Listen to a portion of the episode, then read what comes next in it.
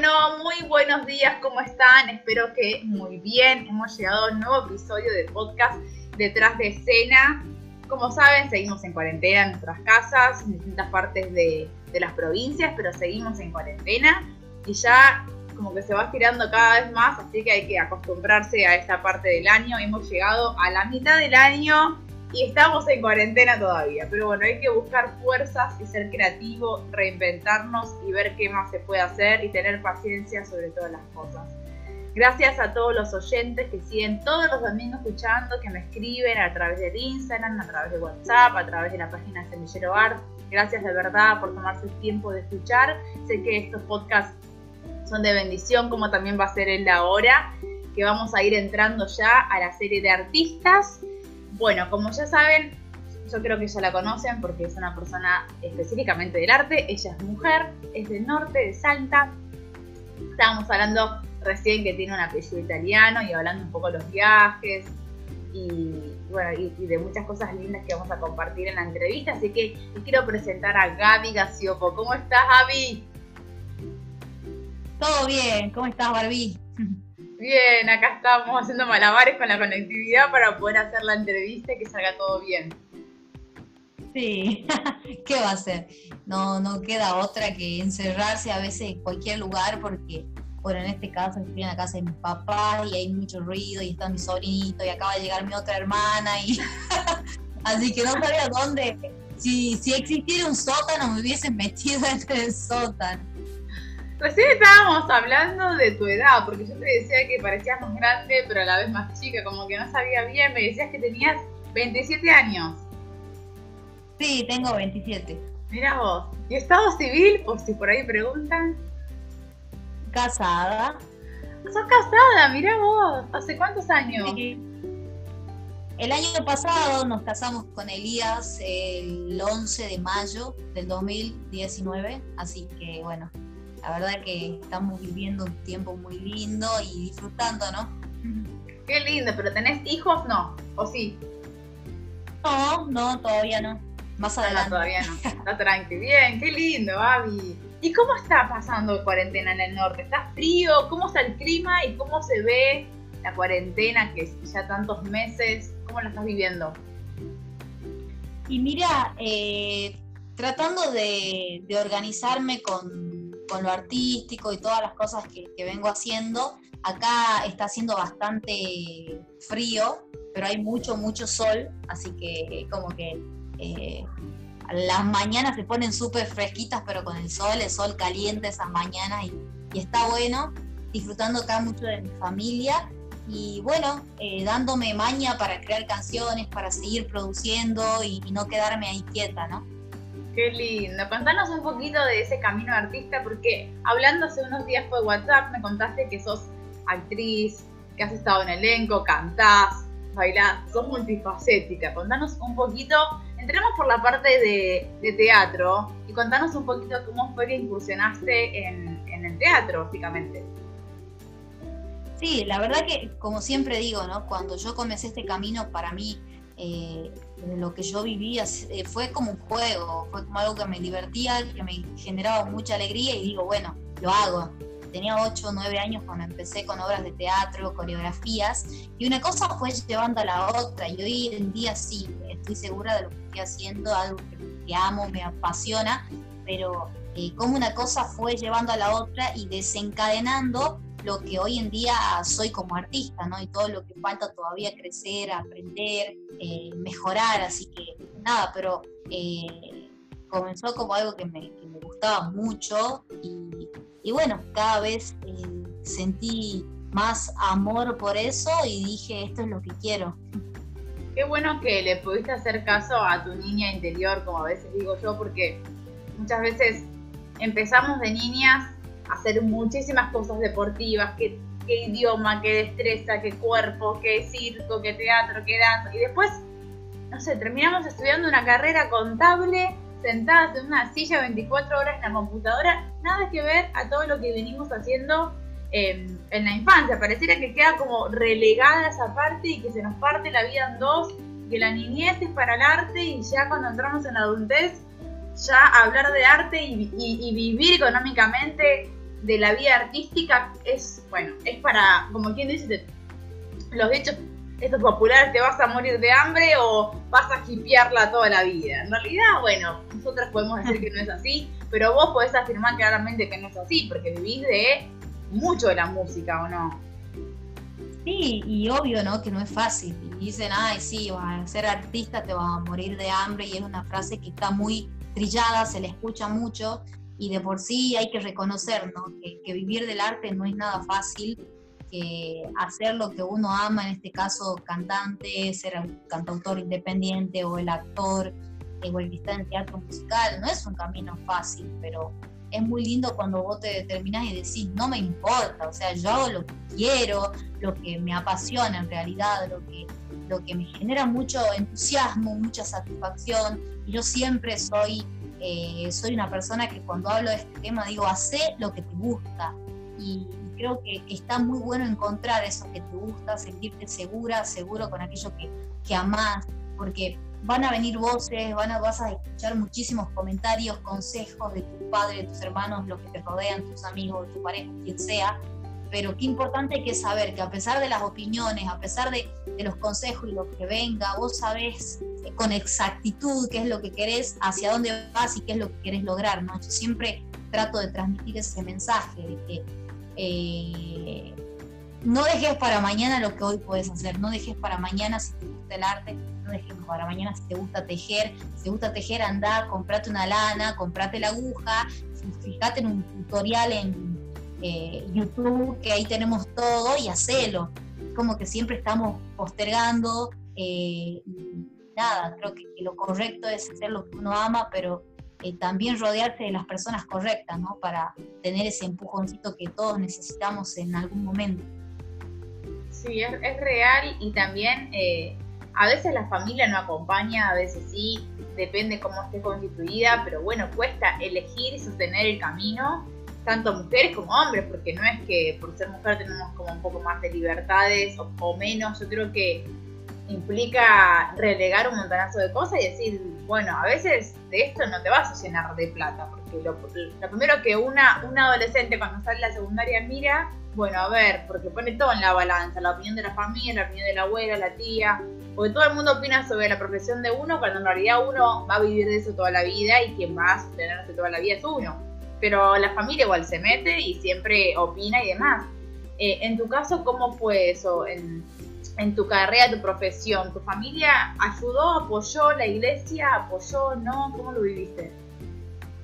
Es que siempre están los opinólogos, ¿no? Que yo les llamo, que opinan sin que uno le pregunte ni, ni, te pedí opinión y saltás, o sea, pero no solo en cualquier lugar, en cualquier lugar, en la facultad, en tu trabajo, hasta nosotros mismos saltamos eh, sin que nos hayan, nos hayan pedido opinión, o sea, porque es como algo propio del ser humano que cuesta controlar, ¿viste?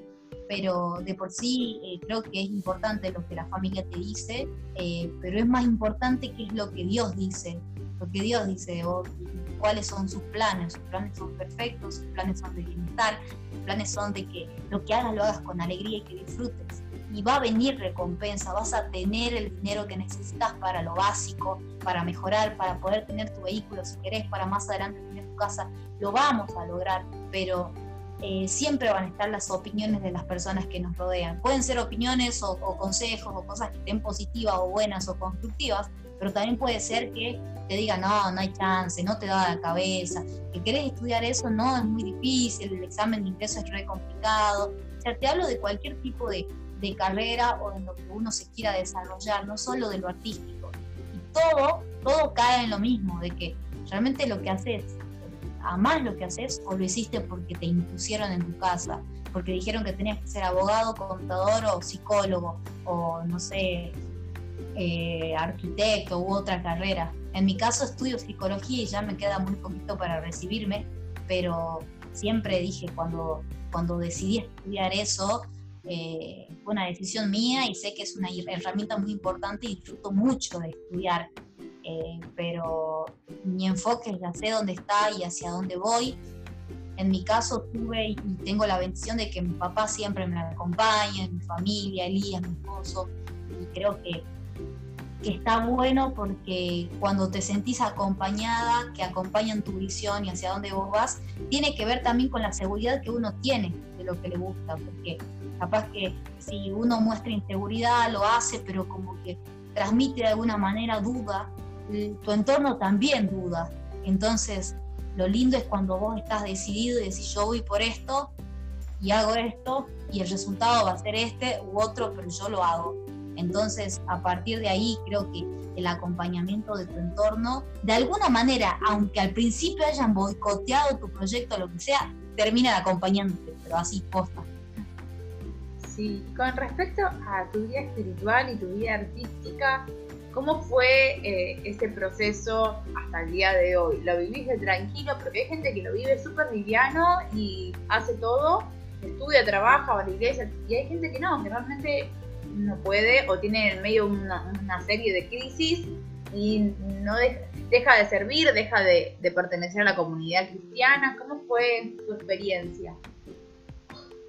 Mire, en mi caso, desde muy chiquita, eh, justamente en lo que te contaba de, estar en un grupo de niños donde hacíamos obras de teatro, coreografía, ser un grupo de la iglesia, nos preparaban y hacíamos impactos en, en lugares donde no tenían la posibilidad de disfrutar de arte, como un hogar de ancianos, cárcel, hospitales, y llegábamos nosotros con un mensaje de esperanza y de amor de Dios que era fantástico y que hoy en día todo lo que, lo que fui aprendiendo desde chica, de alguna manera, veo que se va desencadenando en lo que hoy en día es Sabi como artista, ¿no? Y en mi caso, eh, para mí Dios es mi fuente, para mí Dios es todo, y cada vez que estoy por dar algún paso en algún proyecto, siempre Señor, por favor, quiero que, me hables, hables a mi corazón si este es el camino por el que tengo que ir. Eh, y, siempre me termina hablando de alguna manera, si no es a través de su palabra, a través de, un fruto de su espíritu que es la paz.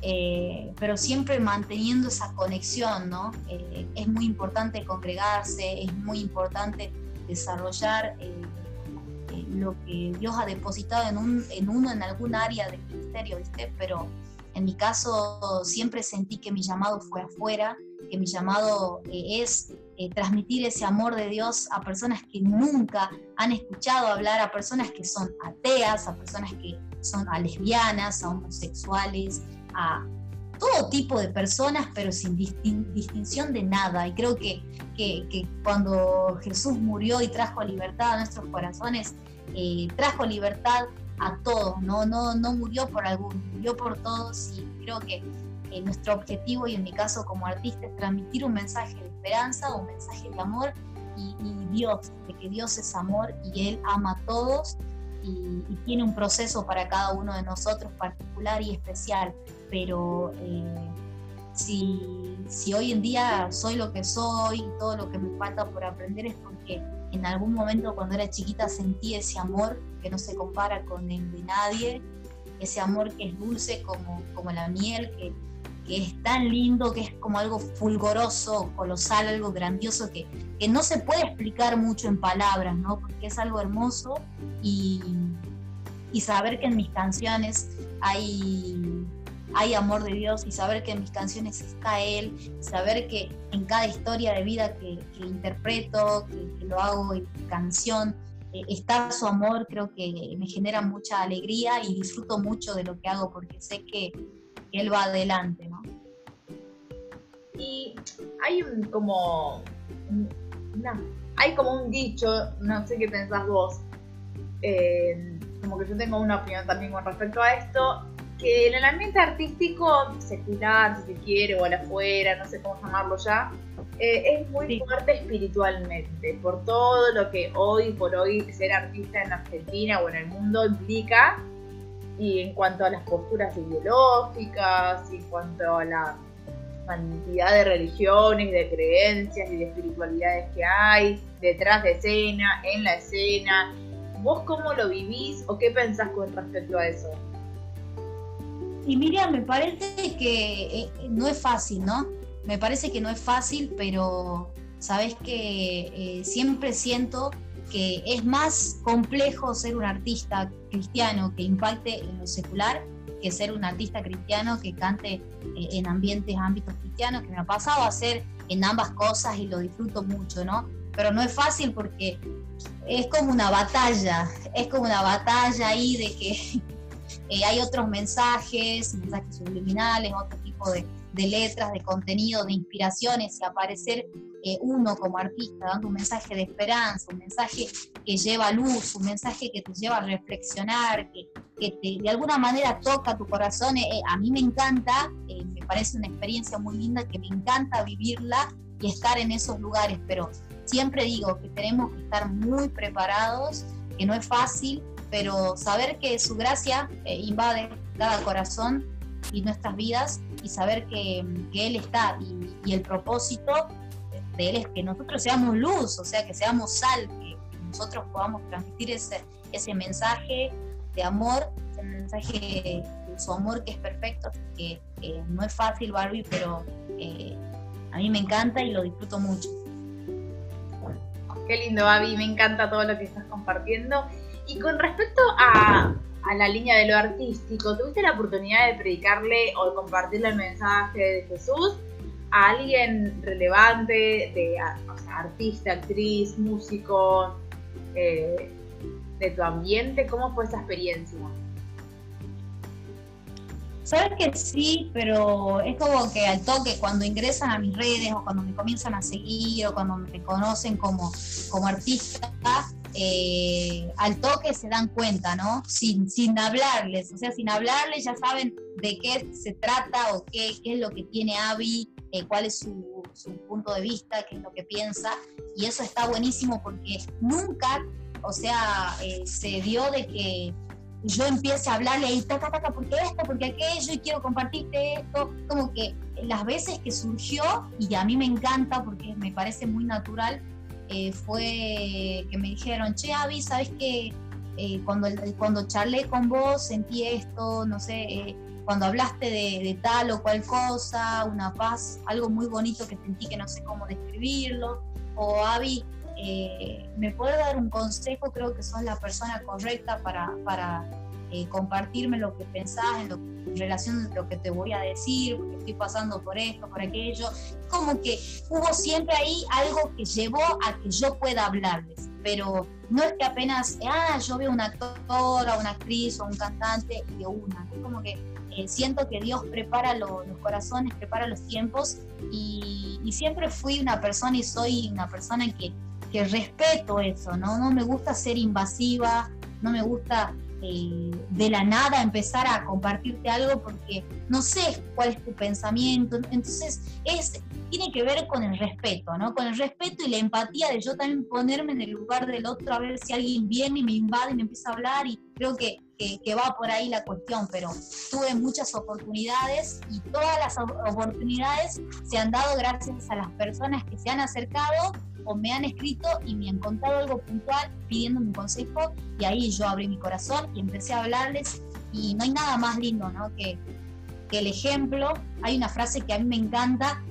y que dice, tus hechos hablan tan fuertes que no me dejan oír lo que dices. Yo te puedo hablar mil cosas, pero mi acción o mi conducta va contradiciendo lo que yo voy diciendo. Entonces creo que que lo más importante como hijos de Dios es poder ser ejemplo, poder ser luz y, saber que, estamos para, para bendecir, que estamos para dar palabras de vida y más aún en estos tiempos ¿no? que estamos viviendo que, que no son nada fáciles y me parece muy lindo como artista poder llevar en mis canciones un mensaje de esperanza, un mensaje de amor, un mensaje de que sería una caricia ¿no? para el corazón saber que, que los que aman a Dios todas las cosas de alguna manera lo ayudan o nos ayudan para bien.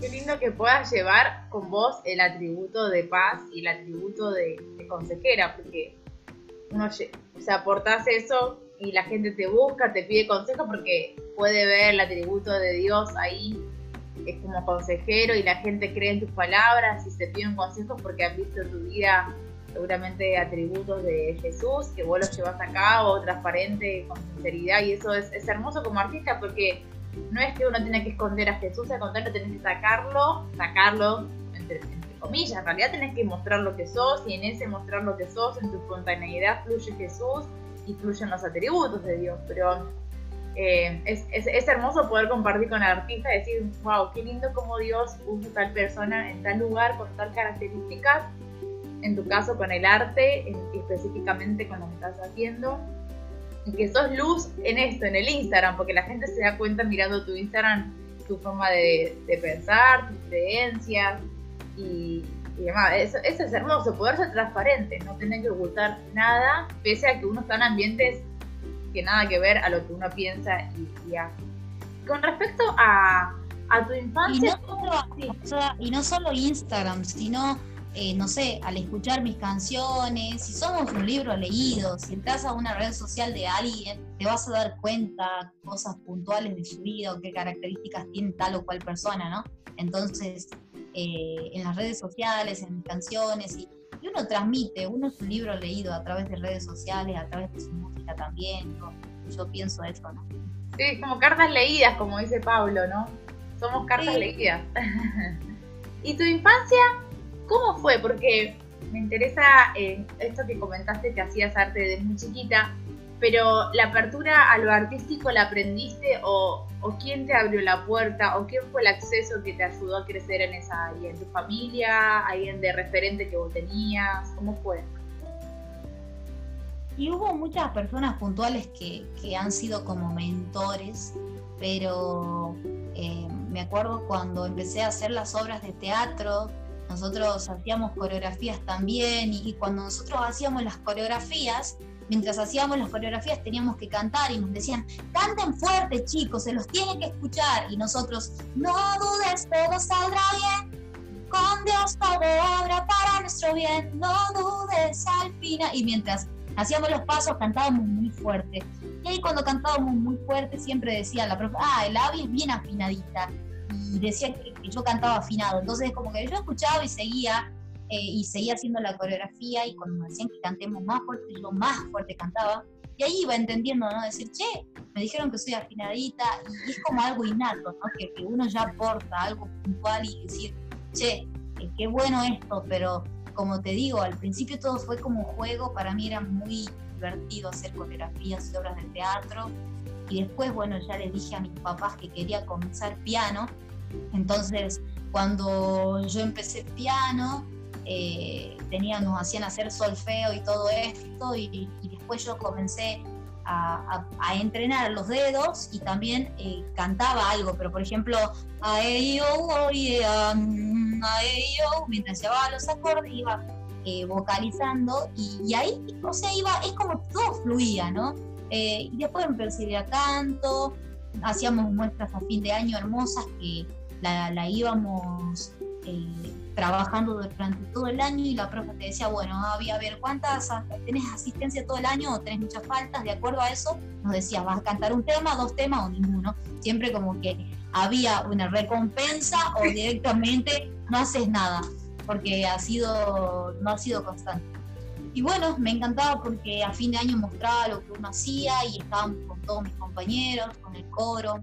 Y así fue, digamos, fue fluyendo y se fue dando y, y una cosa llevaba a la otra, hasta que, bueno, eh, dije, bueno, a los 14 años hice mi primer canción y a partir de ahí no dejé de crear canciones hasta el día de hoy, pero eh, qué, importancia que, tiene ¿no? la infancia en la vida de uno. En mi caso, eh, bueno, tuve mi profesor de piano, tuve mi mamá, que la verdad es, sigue siendo una mentora para mí, está ahí todo el tiempo aconsejándome y le da el blanco, ¿viste?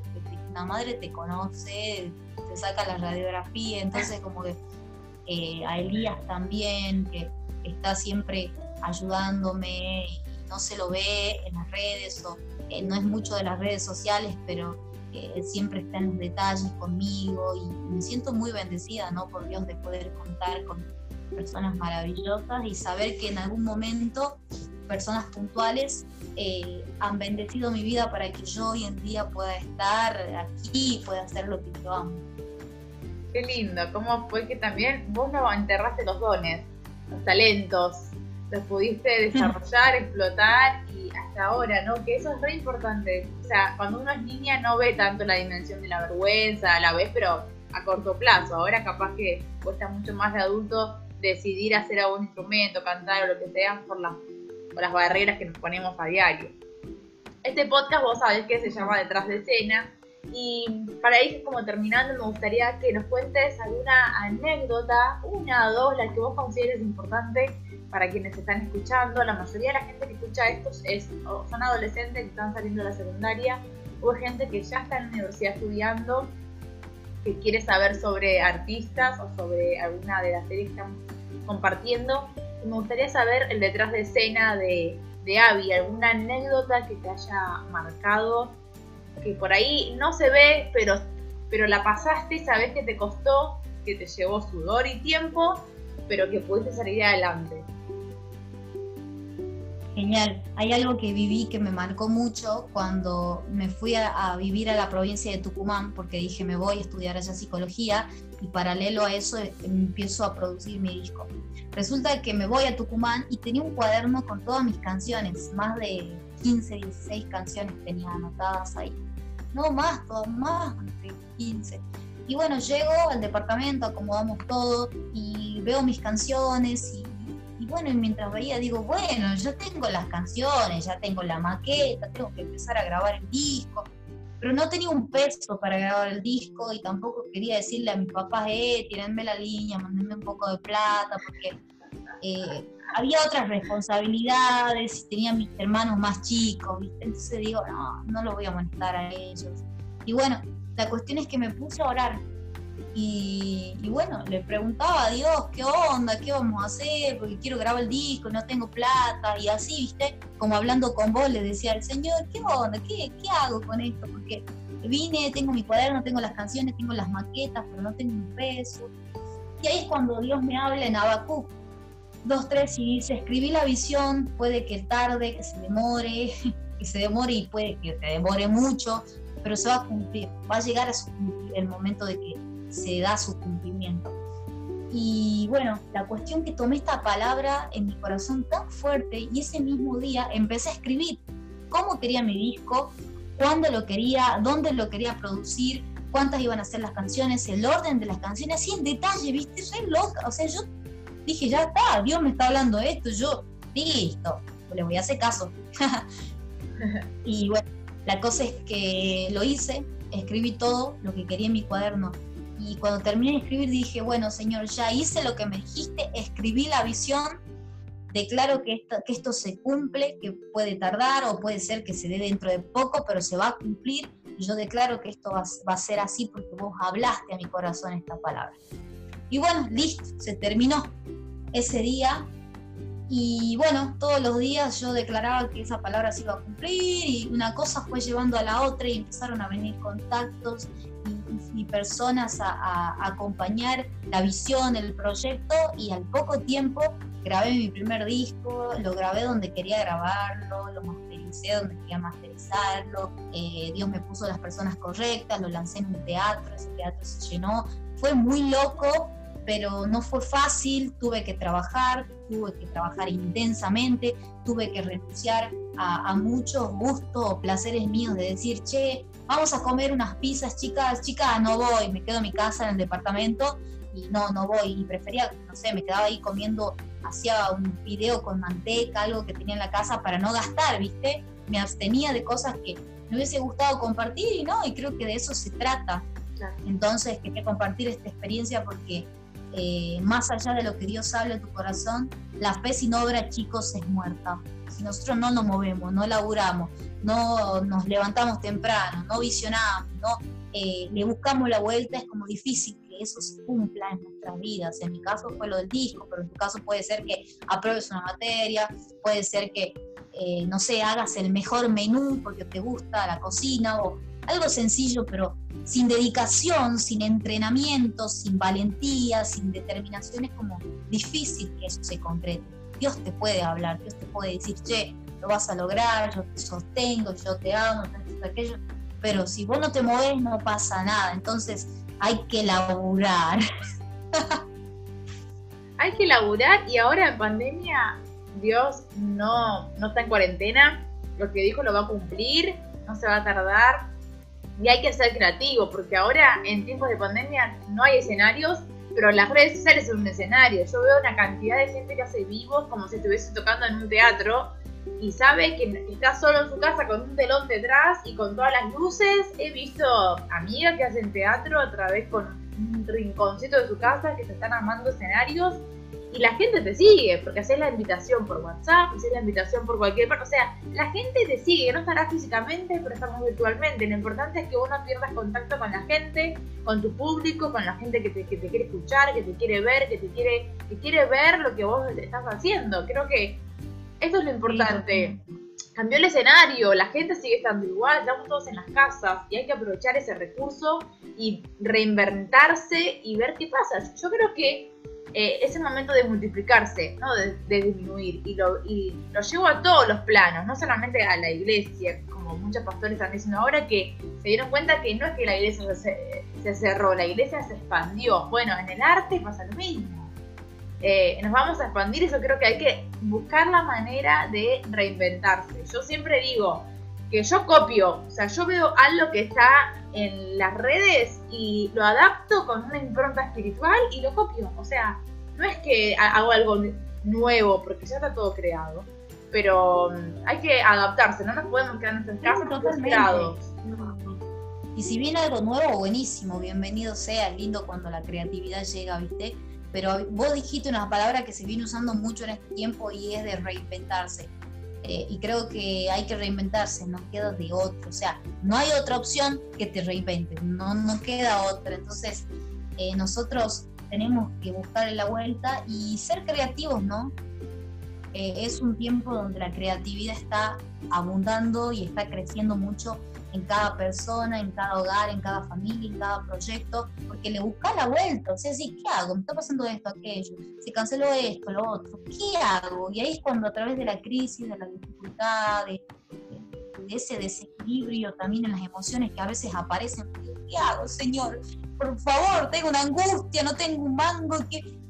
Y ahí aparece la creatividad inspirada por Dios y, se vienen cosas hermosas. Entonces creo que no nos tenemos que cerrar, no nos tenemos que endurecer, no tenemos que ser estructurados y dejar ahí que, que, fluya la creatividad y buscarle la vuelta. Y si le busca la vuelta y no surge y no aparece, creo que ahí ya tenemos que recurrir a algún mentor, algún consejero, alguna amiga que la tiene clara y que es laburante y emprendedora o emprendedor. Che, no sé qué hacer, no tengo un mango hice esto y me salió mal, hice el otro también, ¿qué me decís que haga? Bueno, ¿sabes lo que podés hacer? Se está usando mucho, no sé, trípodes, porque todos están haciendo vivos. Vende trípodes. ¡Ay, qué buena idea! Listo. Ya va haciendo el octavo pedido y cada pedido pide 500 trípodes. No sé, un ejemplo, ¿entendés? Pero hay que buscarle la vuelta y pedir consejos también. Me encantó porque yo este me compré trípode, de verdad. Compré luz y compré trípode, así que ahí tiramos una para quien quiera reventar. ¿Sabes que pensando en lo que estabas comentando, hace dos semanas en mi facultad hicieron una peña virtual por Zoom y fue muy gracioso porque fue la gorra. Habían cuatro artistas y toda la gente estaba con su cámara, su copita de vino, de lo que tomara, cerveza, lo que fuese, y estaban todos en sus casas con sus pañuelos bailando samba. Solos, habían, algunos estaban en pareja, obvio me dio mucha gracia, pero a la vez fue muy lindo porque yo entré para ver qué, digo, ¿qué es esto? ¿Qué es esta peña virtual por Zoom? Y a lo último, todos los que cantaron, había un presentador, había música, escenarios virtuales, ¿no? Cada uno en su casa. Los que cantaron, eh, la gorra virtual era a través del Mercado Pago. Vos le transferías lo que vos querías a esa persona. Me encantó, yo lo hice. Me encantó la modalidad, o sea, si uno es esto, le encuentra la beta, vamos a poder pasar este cuatrimestre, porque yo creo que vamos a quedarnos este cuatrimestre, lamentablemente lo veo así, pero bueno, no sé, ojalá que no. Y hay que empezar a inventar, inventemos, inventemos. Después, si no sale, no salió, pero uno, uno intentó, creo que eso es lo importante, no quedarte con las ganas de, de mirar cómo el otro está creciendo, porque nada, se le prendió la lamparita y nosotros estamos acá esperando que se abran los teatros, ¿viste? Con cara de nada. Sí, pero hay que seguir intentando, creo que de eso se trata, ¿no?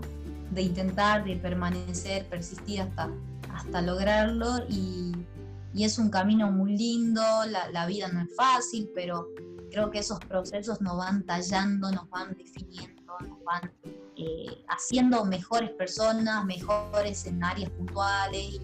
Y, bueno, de eso se trata, ¿no? De, de, de, buscarle la vuelta y creo que en este tiempo no hay nada mejor que reinventarse y de pedirle a Dios creatividad. Amén. Bueno, Avi, yo voy a tu peña virtual si lo organizas. yo voy a tu peña. Si voy a tu peña, si la haces, yo voy a tu peña. Dale, genial. bueno, Avi, gracias por tu tiempo. Sé que estás a full, que este tiempo ahí, un huequito de que te pedí hoy para trabajar, para hacer el podcast juntas. Gracias por, por estar presente, por tu tiempo y ojalá que esto sea de bendición. No sé si querés decirle algo más a la gente que te va a escuchar. Nada, primero gracias a vos por haberme tenido en cuenta para que pueda contarte un poquito de, lo que vengo haciendo y gracias a todos los que están del otro lado por haberse tomado su tiempo, por escuchar eh, eh, lo que estamos compartiendo con Barbie y creo que, lo mejor es, como dije casi al final, el ser creativos, tratar de, de, romper con varias estructuras que a veces nos detienen en nuestros proyectos y sueños y de que hagan lo que ustedes aman, no se detengan, eh, no pierdan el enfoque, pónganse esas orejeras que se ponen los caballos, no, no, no miren ni a la izquierda ni a la derecha, sino mándenle hacia adelante y si te sentís inseguro, inseguro por el camino que estás yendo, detenete, pedí ayuda, preguntale a Dios y pedí consejos porque no estás sola, no estás solo y todos en algún momento nos hemos sentido perdidos, que no sé qué hacer de mi vida, que todos están con proyectos, que todos hacen cosas y yo estoy con el WhatsApp y estoy jugando en el celular y no sé qué hacer de mi vida. Entonces, todos en algún momento se frustran, todos en algún momento nos sentimos mal o con miedo de hacer algo o, que nos salga mal, pero de eso se trata, de saber que puede haber tropiezos, pero el más grande está con nosotros y nos dice, no temas, yo te ayudo, yo te sostengo de tu mano derecha. Eso. Lindo, Babi. ¿Cómo, ¿Vos cómo estás en Instagram o en Facebook para los que te quieran seguir o conocer más?